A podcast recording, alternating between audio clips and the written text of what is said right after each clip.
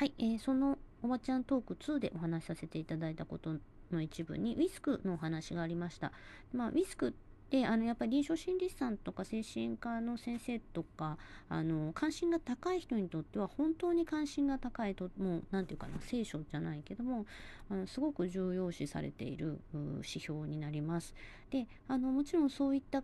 あの方がいらっしゃることを否定するつもりはありません。ただ、あの数字をね、えー、その世界線にいる人じゃない人があのどう受け止めるかっていうのは結構うんと、まあ、なんていうのかな。あミスクを大事にしている宗教ではすごい大事なんだけど、そうじゃない宗教っていうか宗派もあるよっていうのがちょっとおばちゃんの考えです。おばちゃんからすると、あの、ミスクとかのその IQ とか言いますけど、知能検査とかね、発達検査とかいろいろ言いますけど、あの、そういった心理検査って、あの、あくまでも数値化された個体 X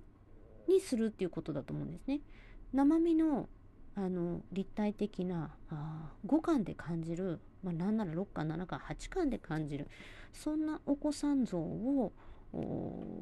何らかの指標に写し取っている写し取ろうと試みたそれがあのいろんなそういった心理検査の数値だったり、えー、カテゴライズだったりっていうふうに思っています。ね、で、あの数値化された個体 X っていうのがそうやって出てくるんだけれどもおばちゃんがあの提供している支援ってあの数値化された個体 X に向けての支援じゃないんですよ。あくまでも生身のこの子のこの家庭の今そして将来っていうものを想定してでそこに、えー、無理のない形で、えー、適切な負荷っていうかあの無理のない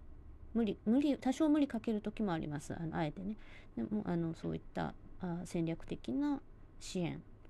課題サポートそういうのがあの当初の支援なのでその公で必要とされるようなその数値化された個体 X っていう情報はいらないんですよ、将来。あの、本、本来的には、うちの支援には。ただ、おばちゃんは、あの、マニアなので、興味、関心はあるので、何て言うのかな、ウィスク持ってるんだったら、あ、見せて見せてって感じなんですけど、必須かって言われたら全く必須じゃないと思っています。なんでかって言ったら、やっぱりウィスクなり、あの、ビネなり、いろいろ検査ありますけれども、そこに、メスパとかもそうですけども、M スパか M スパとかもそうですけどもあのそういった指標に移し一旦写し取られたその子っていうのを別に知ってる必要は私はあんまりないんですよね。生身のお子さんを知ってる親御さんから聞けるからこちらも質問双方向で、えー、こんな時はどうですかっていうようなお尋ねもできますし親御さん自身が汲み取れてないものもあのこちらは感じ取れるのであのーその公が役に立てられるような形のつまり、えー、匿名化されたあ個体 X の数値っ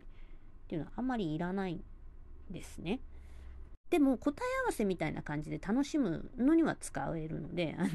の、だか持ってる人は見せてねっていうこともあります。あの、送りましょうかって言われたら、ああ、じゃあよろしくお願いします。あの、ネタとして楽しませてもらうんで、みたいな感じで。いうふうにお伝えすることもあります。